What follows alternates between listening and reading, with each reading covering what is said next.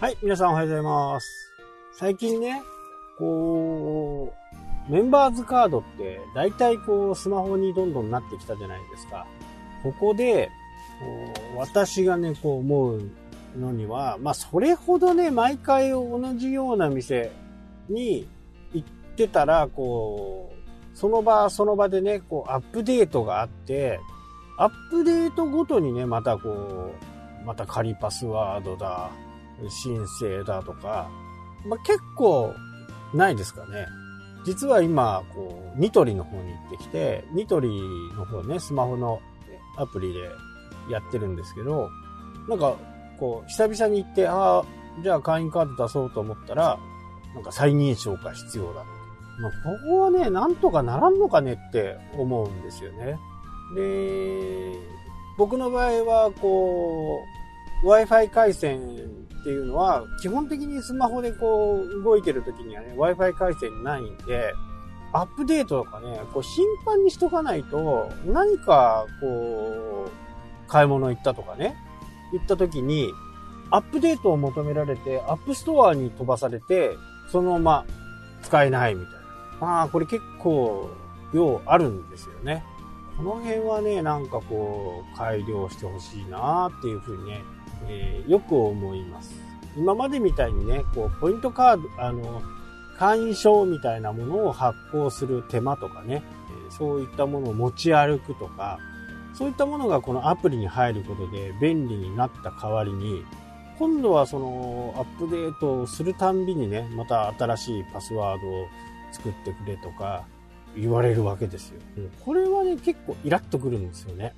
まあ、そこでね、買い物をするなっちゃそれまでかもしれないですけど、せっかく便利になった分ね、すごく不便になっちゃってるみたいなね。えー100歩譲って、じゃあそのアップデートをするときにレジ周りにね、Wi-Fi が、えーそのお店の Wi-Fi と接続して、そこでこう App Store にね、すぐ行けるような形になったとしても、なんか、せっかくさっさっとできるものがね、全然できないっていう、そこの苛立たしさにはね、結構嫌な感じ。でホームセンターとかそういうところに行っても、会員証を出すとね、割引になるとか、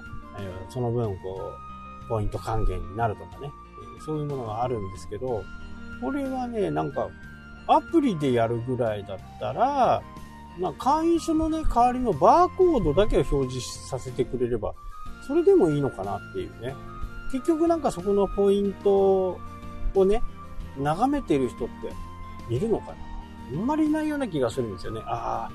あ、500ポイント貯まった。っていうよりはなんか買い物行った時に、その会員証出し、バーコードを出せば、そこに紐付けされて、それよりもまだ見たい人は、そうやったこうアップデートに伴ってね、またパスワードとか変えるとかっていうのも苦にならないかもしれないですけど、ちょこっと買い物したいなと思って行った先で、えーログインしてくださいとか、ここはね、ちょっと不便、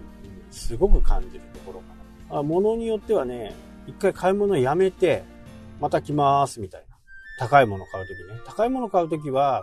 まあ、高、高額になるんで、ポイント還元率も高くなるんで、あ、すいません、電池だけにします、みたいな。で、次回来たときに、それを買うみたいなね。で、それが同じお店だったらいいんですけど、競合他社があるようなところは、非常にこう、機械損失が大きいのではないかなっていう。せっかく便利になったのに、またなんか不便になってるみたいな。こうすごく感じるわけですよね。ここはなんとかならないのか。どんどんどんどんスマホに入ってきてね。スマホ、財布がなくても、今、出張ぐらいはね、楽に行ける環境になってるんで、でも、他のシステムがね、 Suica なんかね、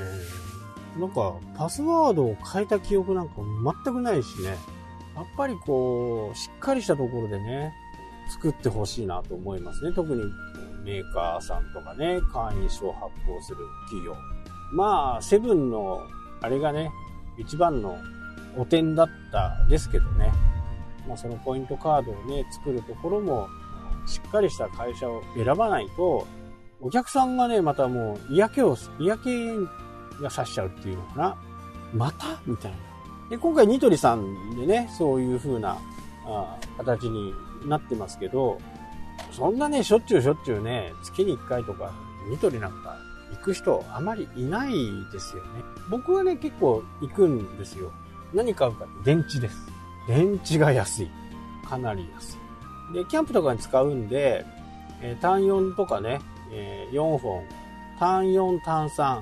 えー、4本で、税別95円。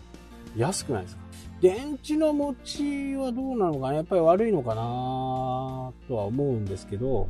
でも、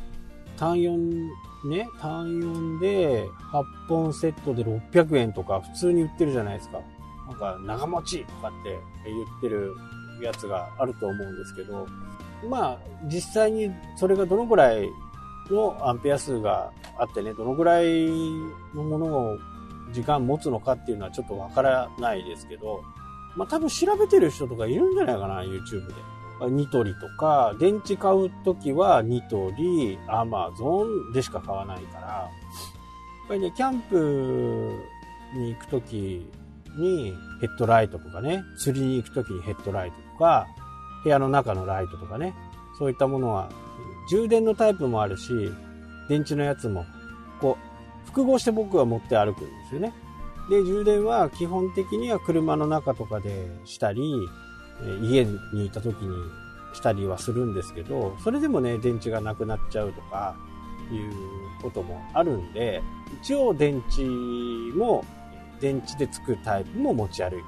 基本電気がなくなるっていう僕の場合は、電気がなくなるっていうことは、まあ車がね、発電してくれるんで、まずないんですけど、一応やっぱり持っておいた方がいい、いいかな。で、充電もね、結構持つんですけど、でも、満充電かけるのに8時間とかかかったりするんで、それはそれでね、また大変だなと。で、やっぱりこう、行く前とかにね、えー、前日とかに充電を、フル充電をしときたいんで、前の日にやっておく。まあ、そしてまた回収して、また積んで、みたいな。これがめんどくさい。何がめんどくさい？電池とかね、えー、だと、そのままポット入れて、新しい電池、えー、入れたり、まあ、電池パックみたいなのが僕の中ではあって、その電池パックの中にどんどん入って入れておけば、新しいものからこう順にね、使っていくという感じなんで、まあちょっと話がずれちゃいましたけど、まあ、ポイントカードね、えー、アップデートをもうちょっと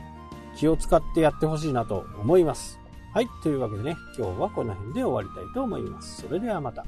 したっけ